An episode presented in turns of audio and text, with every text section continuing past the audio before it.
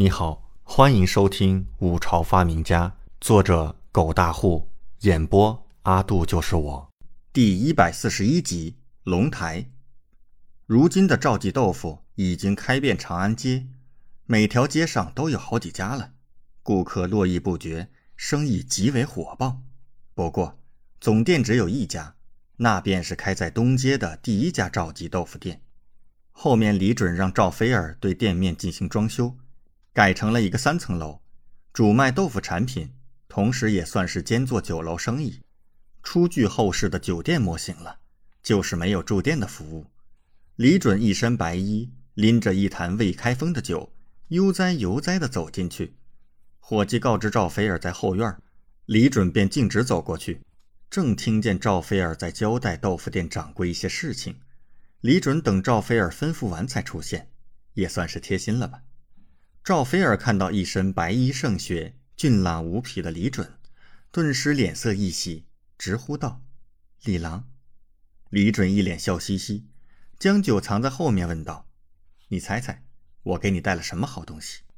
就见赵菲儿忽然秀眉微凝，鼻翼微动，嗅了嗅，眼眸闪出金光，道：“酒。”李准真是无语呀，这鼻子可真够灵的。李准将那坛酒从身后拿出，放到桌上。本王酿造的酒终于出窖了。赵菲儿眼神充满惊喜，目光瞬间便是凝在酒坛上，拔都拔不走了，仿佛钉在了上面。李准笑笑，立刻拿来瓷碗，开封倒酒。一开封，赵菲儿立刻眼神大动，吸了吸琼鼻，眼神晶亮道：“好香啊，嘿嘿。”这酒味道比之前给你的那些还要好，以后啊，你可以天天喝这个了。”李准笑嘻嘻道，随即把倒好的酒端给赵菲儿。赵菲儿脸颊有些红晕，似是有些激动，接过酒后再次闻了闻，神色满足。下一刻，她轻抬雪白的下颌，柔唇轻启，抿嘴矜持品尝，嗨，还是忍不住尝了一大口。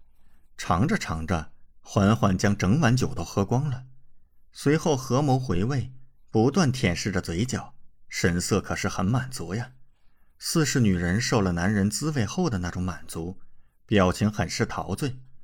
李准看得一阵心猿意马，怎么样，味道如何？李准问道。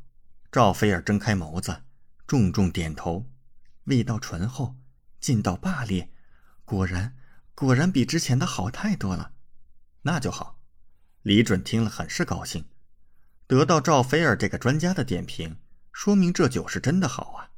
当然，前世李准也不是很喜欢喝酒的，因此也不清楚这酒到底是比后世那些酒好多少。比如汾酒、茅台之类的，想来也可能比不上。但是他觉得味道比十几块钱的二锅头要好，而且好很多。李准又给赵菲儿倒了一碗，然后道：“菲儿，这酒还没起名字，你给取一个吧。”赵菲儿看了他一眼，很是有些激动啊。他刻意让自己给这酒取名，说明在他心里自己是很重要的，这可是太好了。赵菲儿内心喜滋滋，立刻思考起来。他思索轻语道：“这酒味道醇厚，劲道十足。”对于寻常人而言，一两杯可能便醉了。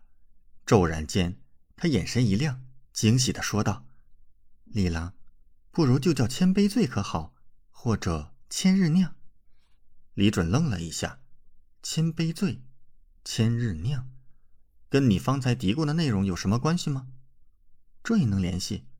不过，这两个名字都不错，至少听起来挺像那么回事儿。李准正要开口敲定。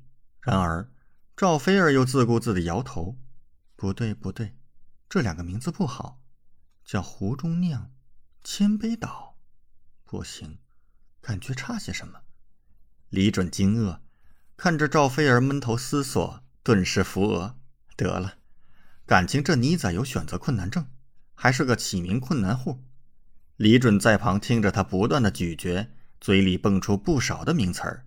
但没有一个是他自己满意的。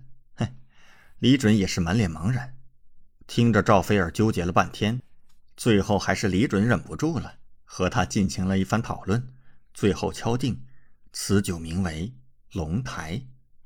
后世有名酒茅台，那老子弄个龙台不过分吧？